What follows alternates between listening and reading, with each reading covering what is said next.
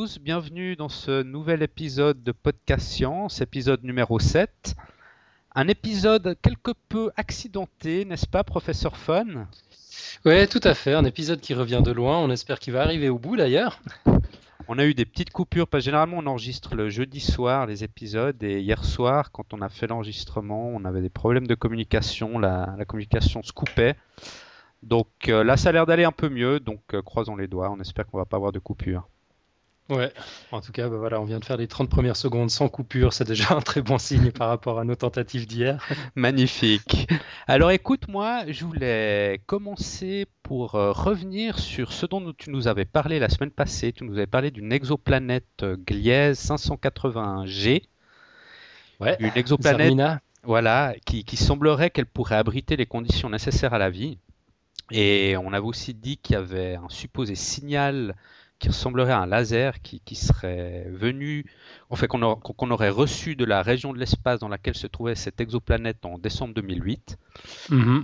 Et il y a un journaliste qui, s'est demandé de, un peu les sources de, d'où ça venait, tout ça. Donc il, a décidé de contacter le, scientifique euh, qui a découvert ce signal. Il lui a envoyé un email pour, euh, pour lui demander si ce signal venait bien de, cette planète. Et le, scientifique lui a répondu que oui, ils avaient découvert un signal qui ressemblait à un laser, mais pas du tout en provenance de la région de l'espace dans laquelle se trouvait cette exoplanète, mais d'une autre région de l'espace qui s'appelle Tucanae. Donc, rien à voir. On s'est emballé un peu vite là sur ce signal. Bon, évidemment, il y a tous les fantasmes qui sont, qui sont lancés à partir de là. Une exoplanète qui peut abriter la vie, un signal qui vient de la, de la même région. Mais d'autre part, euh, ils ont aussi, en fait, l'équipe qui a, détecté cette exoplanète, c'est une équipe d'un professeur qui s'appelle Stephen Vogt. Ils ont, fait leurs recherches dans l'observatoire de Keck à Hawaï. Et les, données qu'ils ont analysées euh, euh ont, aussi été transmises à, l'observatoire de Harps au Chili. Et les, scientifiques, là, ils ont, ils ont aussi analysé ces données et eux, ils disent qu'on ne peut pas confirmer l'existence de cette exoplanète à partir des données qu'on a parce qu'il y a des marges d'erreur de détection euh, qui, sont très, très énormes, enfin très énormes, très grandes, et euh, bon, euh, ils peuvent pas confirmer euh, l'existence de cette exoplanète. Donc voilà, euh, on s'est peut-être emballé un petit peu, un petit peu vite sur ce Ouais, bah, toute la planète s'est emballée un peu vite. Nous aussi, voilà sans doute la, différence entre un bon journaliste et un podcasteur amateur. Non, mais c'est bien. Mais nous, justement, dans le podcast, on, va justement avoir l'occasion de reprendre s'il si, s'il y a des des, des, des, news qui sont en relation avec quelque chose dont on avait parlé, qui vont dans un sens ou dans un autre, et eh ben, ce sera l'occasion de les reprendre et de, et de réajuster le tir si nécessaire. Exactement. Ouais. Bah, tir corrigé. Donc, on s'est tous emballé un peu vite pour Zarmina. Maintenant, il faut qu'on attende de voir que les résultats soient éventuellement validés ou pas du tout. On verra ces prochaines, suivre, on verra hein. ces prochaines semaines. Si on a du nouveau, on en reparlera. Ouais, bah écoute, euh, merci d'avoir apporté cette euh, contribution à la réhabilitation de la vérité. Ça fait plaisir. Euh, moi, cette semaine, je vais, je vais parler euh, de quelque chose de beaucoup plus terrestre, de beaucoup plus euh, concret, plus palpable. Je vais parler du graphène. donc, le, graphène, ça te dit sûrement quelque chose. Tout le monde en parle depuis, depuis une semaine. Oh, même, bien avant, ça fait déjà quelques temps que j'en entends parler du graphène, surtout dans les nanotechnologies, tout ça, un sujet qui, qui m'intéresse. Exactement. Je pense que je là-dessus, quoi, d'ailleurs. Ouais, on, en parle depuis 2004 en fait. C'est là qu'il a été découvert par, euh, par euh, André Geim. Euh, du département physique de l'université de, Manchester, mais c'est cette année qu'il a reçu le prix Nobel de physique avec Konstantin Novoselov pour, pour cette découverte. Donc c'est pour ça qu'on en parle énormément ces, ces, ces, derniers jours, jusque dans le grand public, quoi, alors qu'autrement c'est plutôt confiné dans les sphères un peu, euh, un, peu scientifique. Alors, si on consulte la page Wikipédia euh, qui parle du graphène, ce qu'on peut y dire, c'est que c'est un cristal bidimensionnel, donc monoplan, de carbone, dont l'empilement constitue le graphite. Un cristal bidimensionnel, c'est pas franchement parlant a priori, ça mérite qu'on regarde ça d'un peu plus près. Parce que le graphène a tellement de potentiel qu'il rappelle un peu le laser au début des années 60. On, tenait à l'époque une technologie géniale, mais dont on ne savait encore pas trop quoi faire. C'était comme une solution qui attendait son problème. Bah, les problèmes, euh, on, a fini par en trouver depuis. Euh, les problèmes à résoudre pour le laser, euh, des imprimantes à la chirurgie ophtalmique, en passant par les lecteurs CD, DVD, les télescopes, la fusion nucléaire contrôlée, même l'épilation ou les antimissiles, les mesures de distance. Bref, franchement, on ne sait pas aujourd'hui comment on ferait pour se passer du laser. D'ailleurs, à cet égard, je recommande le premier épisode du podcast vidéo euh, C'est pas faux de notre ami Antoine qui traitait justement de ce sujet un peu sous tous les angles. Donc bon, si je reviens au, graphène, qui lui aussi est sans doute promis un avenir tout aussi brillant que le laser, euh, il est fait de carbone, le graphène. Donc le carbone, c'est le matériau de construction de la vie sur Terre, entre autres. On est tous faits de carbone. Euh, c'est le matériau qui constitue le diamant également, le charbon entre autres, et puis notamment le graphite. Le graphite, c'est ce minéral qu'on trouve dans les crayons, combiné avec de l'argile. Euh, c'est la mine en fait. Hein. La, mine de crayon, c'est du graphite. Ben, quand on découpe ce graphite en tranches super fines, euh, en tranches épaisses d'un atome seulement, eh bien c'est ça qu'on appelle le graphène. D'accord. Cristal parce que le graphène est tellement fin qu'il n'a qu'une largeur et une hauteur. Il n'y a pas de profondeur. C'est assez génial, ça en fait le matériau le plus fin et le plus solide qu'on connaisse sur Terre. Au, microscope, en plus, c'est super beau à voir parce que les atomes de carbone sont reliés entre eux selon un, motif hexagonal qui rappelle les alvéoles des ruches. On mettra la photo dans le dossier sur le, sur le site, c'est vraiment magnifique on, reprend un peu avec une, autre technologie. Je crois qu'on a eu quelques petits soucis, quelques petites, euh, quelques petites coupures. On vient de switcher de Skype sur Google Talk pour continuer le dossier. J'étais en train de dire donc que ça rappelle les alvéoles des ruches. T'es, toujours là, Mathieu? Oui, je suis là, je t'écoute. Oui, non, c'est vrai que j'ai pas parlé. Tu vu croire qu'on on avait nouveau eu une coupure, mais non, non, je suis là, je t'écoute. j'ai eu une petite frayeur. Euh, et puis donc, c'est magnifique, quoi, cette, euh, structure euh, alvéolaire du graphène. on mettra une photo dans la page du dossier sur le site. Et puis, alors le truc rigolo dans l'affaire, c'est que pour obtenir ces tranches super fines, André Geim a utilisé un bête rouleau de scotch. C'est incroyable, non? Donc le graphène n'est pas le résultat d'une synthèse chimique, il existe dans la nature, c'est du bête carbone, mais ça, pour l'obtenir, on a dû séparer des millions de couches qui constituent le graphite, alors on sait aujourd'hui qu'il y a d'autres moyens de l'obtenir, mais à l'époque de la découverte en 2004, on ne le savait pas.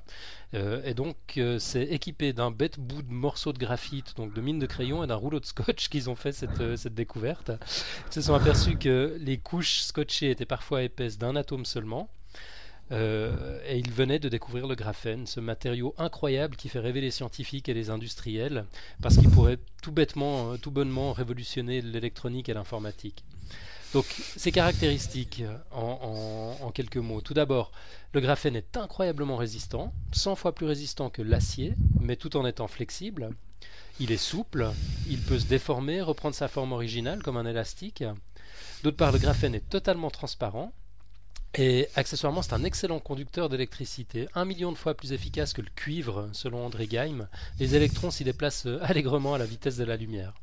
En plus, c'est un excellent conducteur thermique, et puis enfin, il s'agit non seulement du seul matériau bidimensionnel qu'on connaisse, donc le plus fin, mais également du plus léger.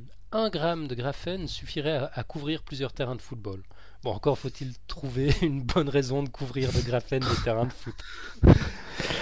Bah écoute, moi, moi j'ai entendu parler euh, récemment que le graphène était aussi excellent pour capturer euh, et concentrer l'énergie de la lumière et ça pourrait avoir une utilité euh, dans, pour les cellules solaires, augmenter le rendement des cellules solaires. Ouais, ouais, ouais bah effectivement, euh, les, les, les, utilités sont qu'on peut en trouver sont, sont, sont, vraiment nombreuses et puis, et puis hallucinantes. Quoi. Un écran transparent, super résistant, étirable, conducteur de chaleur, conducteur d'électricité, on comprend que ça fasse rêver. On, peut imaginer des appareils électroniques souples et déformables, par exemple. On peut imaginer bien sûr des écrans tactiles, voire des écrans tactiles transparents géants à la Minority Report. Je sais pas si tu te rappelles ce film. Ouais, ouais. Fabuleux, oui. Il déplaçait des trucs à l'écran juste en bougeant les mains. On y arrive, on y arrive gentiment. Ah ouais, là on, est tout près, ouais.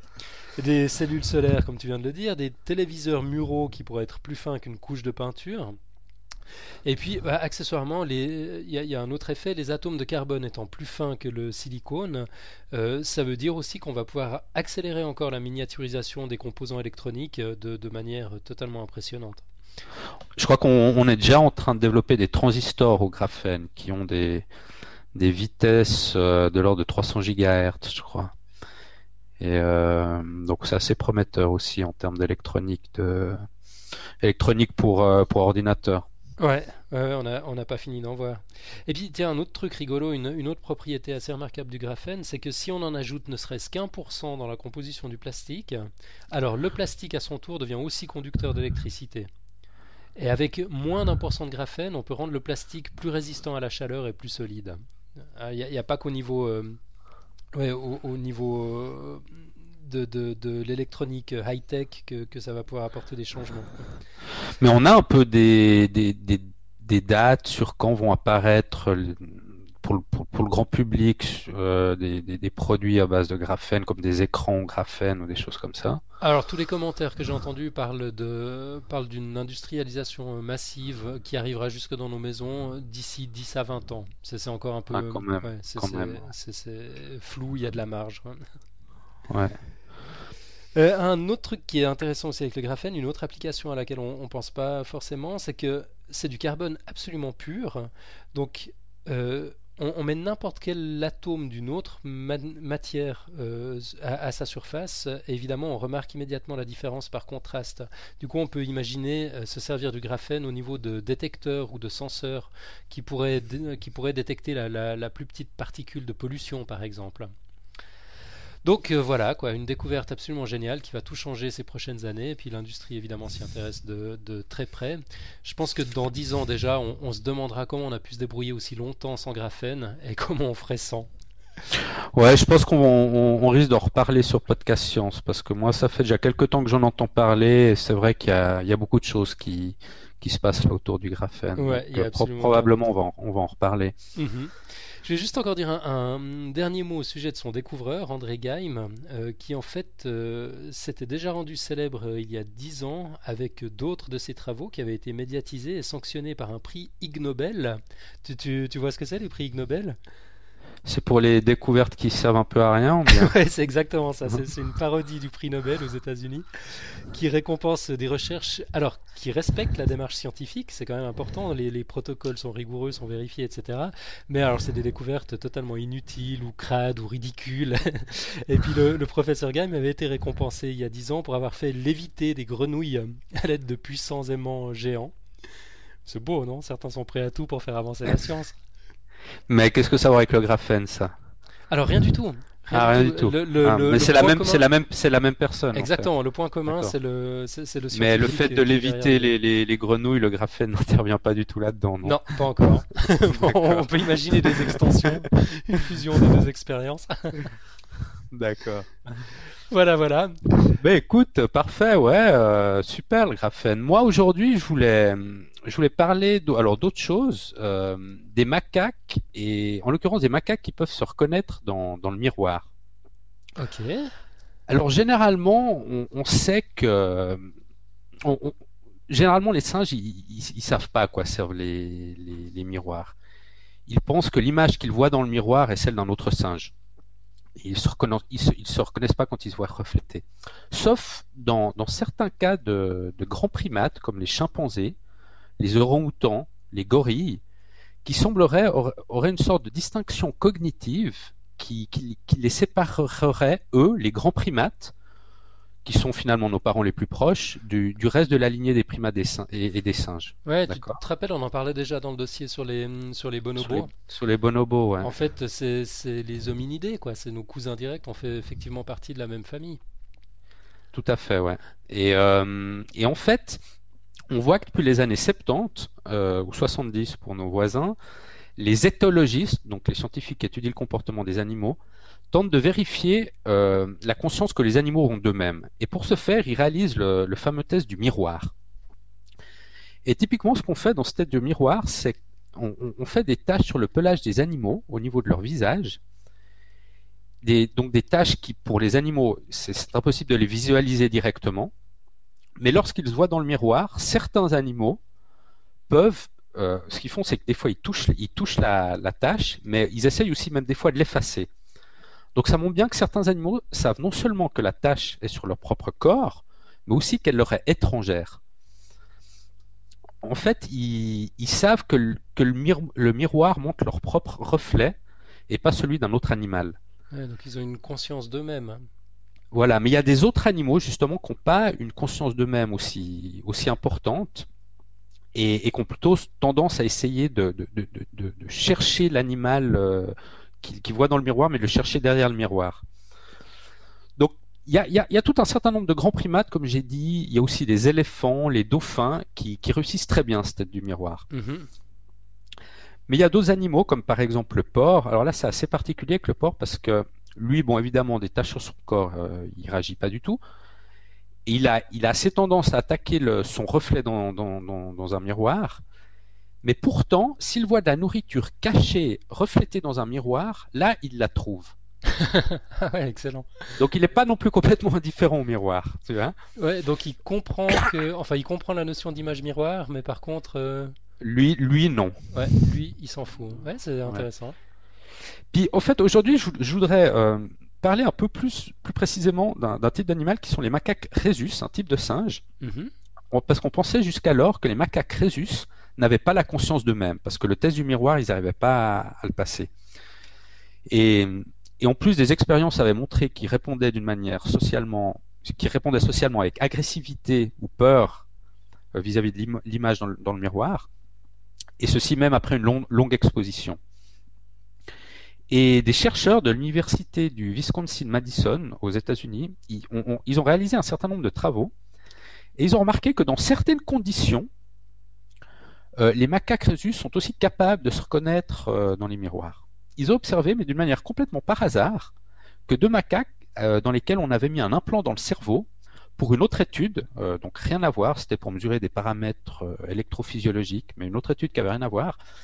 Ben, ces deux macaques qui avaient un, impl un implant dans le cerveau, ils, ils, montraient des signes de comportement autodirigé face à un miroir. Donc ça, ça a surpris ces chercheurs. Alors, ce qu'ils ont fait, ces chercheurs, ils ont pris un, un autre groupe de macaques. Ils ont, ils, ce qu'ils ont fait, ils ont mis en présence de grands et de petits miroirs. Ils ont couvert certains de ces miroirs d'un plastique opaque et d'autres non. -hmm. Ils ont fait un enregistrement vidéo. Et cet enregistrement vidéo, il a permis de comptabiliser deux choses. D'une part, le nombre de regards qu'ont fait les macaques dans le miroir, dans les miroirs, et le temps total passé à, à les regarder. Et les résultats montrent une augmentation des deux paramètres lorsque le miroir est visible. Donc ça indique que le miroir non opaque n'est pas considéré par les singes comme un simple objet. D'accord? D'accord. Et de plus, les macaques ont, qui, dans, lesquels on, avait, mis un implant, utilisent le miroir pour regarder euh, des zones de leur corps qu'ils ne peuvent pas observer directement.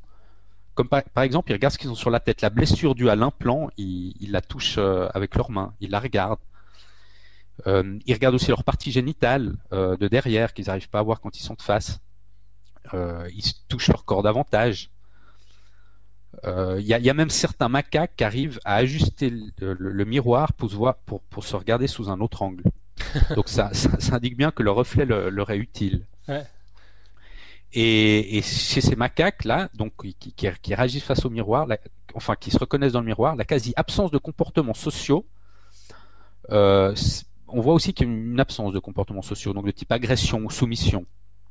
Vis-à-vis -vis du miroir Vis-à-vis -vis du miroir, ouais, ou de l'animal qui, qui, qui, pourrait voir dans, ouais. dans, le miroir, dans le reflet. Mm -hmm. Donc ça, c'est aussi une, une, indication qui permet de montrer que les macaques euh, ouais, ne voient pas un congénère, en fait, dans, dans le miroir. Mais étrangement, les macaques qui ne possèdent pas l'implant n'ont pas montré des signes d'intérêt pour le miroir. Donc la, blessure à la tête serait donc une sorte de stimulant, la blessure due à l'implant, qui, qui constituerait une sorte de super tâche qui les aiderait à s'identifier. Donc ce, cette découverte, elle remet un peu en doute le, test du miroir. Euh, parce qu'avec le test du miroir, on avait établi qu'il y avait une sorte d'existence d'une division cognitive assez, bien marquée entre les grands primates et le reste de la lignée. Et ça, ça a des implications sur la compréhension de, de l'évolution de l'auto-reconnaissance et de la conscience de soi. parce que les, animaux qui ont la conscience de soi, ils reconnaissent les frontières qui, les séparent eux-mêmes du monde physique. Mhm. Et ça, ça amène une nouvelle idée en primatologie qui est, au lieu de penser en, division forte entre les, les, primates de type chimpanzé ou orang-outan qui arrivent à se reconnaître à un miroir, au lieu de, et les autres, au lieu de mettre une, une, division, une division forte, le, en fait, il, semblerait que la conscience de soi et l'auto-reconnaissance de soi a évolué d'une manière beaucoup plus continue euh, le long de l'évolution. On pourrait la trouver dans différentes formes et dans différents endroits dans, tout l'arbre de l'évolution. Donc il n'y a, plus une séparation aussi marquée. Il semblerait que ce soit beaucoup plus continu.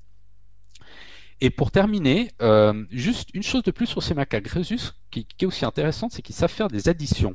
Donc là, ça n'a rien à voir avec le miroir, mais j'ai trouvé marrant parce que si on leur présente deux ensembles de points qui sont montrés successivement durant une demi-seconde sur un écran, donc par exemple d'abord on montre 15 points durant une demi-seconde et après 10 points sur un écran. Après on propose à ces singes euh, deux sommes euh, qui, correspondent à ces deux ensembles de points. Et une des sommes est juste et l'autre est fausse. Et on demande au singe de toucher du doigt euh, un écran tactile la réponse correcte. Et s'il répond juste, on lui donne une friandise on voit qu'il y a des résultats, étonnants parce que soumis à ce test, les macaques ont, obtenu 76% de réussite. Et les étudiants, donc à qui on a fait le même test, ils ont obtenu 94% de réussite. D'accord. Et mais bon, il y a quand même une différence parce que les étudiants euh, effectuaient un calcul mental faire l'addition. Alors que les animaux, ils, opèrent différemment. Ils avaient droit au manuel. non, mais les chercheurs, ils parlent plus d'une représentation un peu analogique. C'est-à-dire que les animaux confondront des représentations de 100 et 101 objets ou 100 et 101 points. Alors qu'ils établiront plus facilement euh, que 10 est plus grand que 5.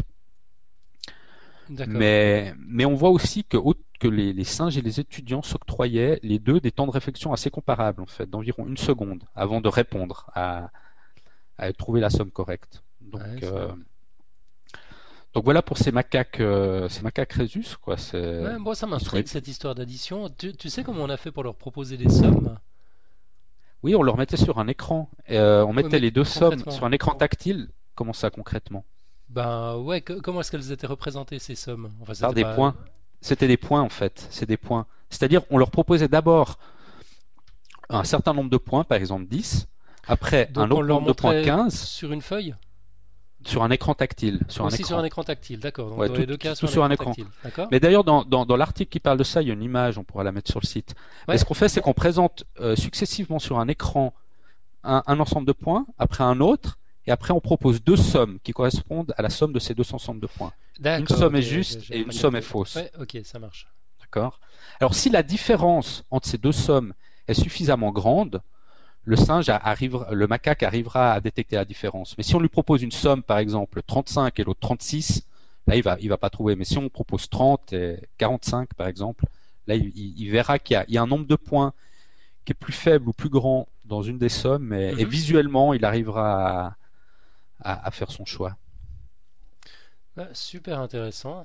Je, je me réjouis de voir cette photo. Ah, ouais, on la mettra. tu parlais, voilà, je suis allé cliquer sur ton lien, j'ai vu. Ouais, je, je, vois, bien maintenant, je comprends mieux. c'est excellent. Donc ils sont capables d'addition. C'est beau. Ouais. Ils ont la conscience d'eux-mêmes, ils sont capables d'addition. Bon, dans une certaine mesure, mais, mais pas mal, quoi, pas mal. Hein. Ouais, super intéressant, effectivement. Alors, bah voilà pour les, bah, les, deux petites news d'aujourd'hui. C'était sympa, un petit peu accidenté ce podcast, mais je crois que là, j'ai aucune idée du temps qu'on a qu'on a consommé jusqu'ici d'ailleurs. Mais non, je pense que ça, ça a été, on doit être peut-être un petit peu plus d'une demi-heure, mais pas trop. Bah, je vais, je vais terminer avec ma côte, non? Bah oui. Bah ouais, ouais, ouais. Attends, le grand moment que tout le monde attend. Alors, euh, bah, la côte du jour, elle est, elle est d'un de, d'un physicien de la NASA qui s'appelle Chris. Bon, il a un nom bizarre, Boschwitzen, je pense qu'on prononce comme ça. Et il a dit de nos jours, on peut aller à Walmart. Donc Walmart, pour ceux qui connaissent pas, c'est grand euh, super, supermarché euh, américain. Marché américain, ouais.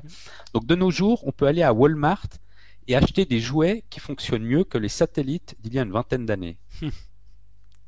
Donc c'est un peu vrai. Quoi. Maintenant, on a des bijoux technologiques absolument incroyables qui dépassent euh, en performance euh, des satellites d'il y a encore quelques années. Ça, c'est incroyable. Ouais, ouais, non, mais c'est vrai, c'est totalement vrai, c'est incroyable. Quand tu vois, tu vois la, la puissance de calcul des, de ce qu'on trimballe tous dans nos poches. Les, les, les, téléphones et les smartphones. Enfin, ça, les smartphones, c'est incroyable. Ouais. C'est vraiment incroyable.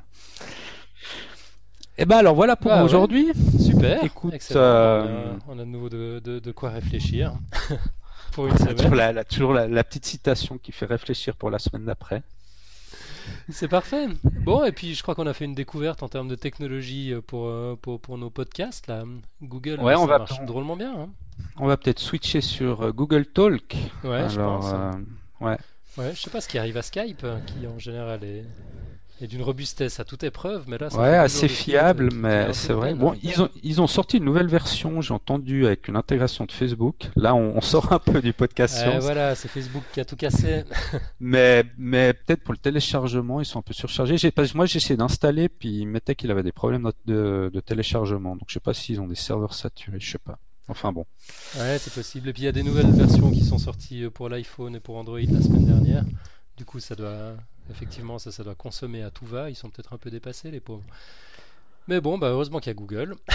comme, bah comme voilà, souvent. Google nous sauve la vie. Voilà, merci Google. Ok. Ok, très bien. Bah écoute, euh, professeur Fun, bon week-end et à la bah, semaine merci. prochaine. À et toi aussi, au Mathieu, revoir à tout ouais. le monde. J'espère qu'on n'aura pas de soucis la semaine prochaine, que tout se passera bien. Et puis euh, on se réjouit de faire un, un, une émission de A à Z sans interruption. à tout bientôt. Allez, bon week-end à tout Ciao, le monde. Au revoir. Semaine.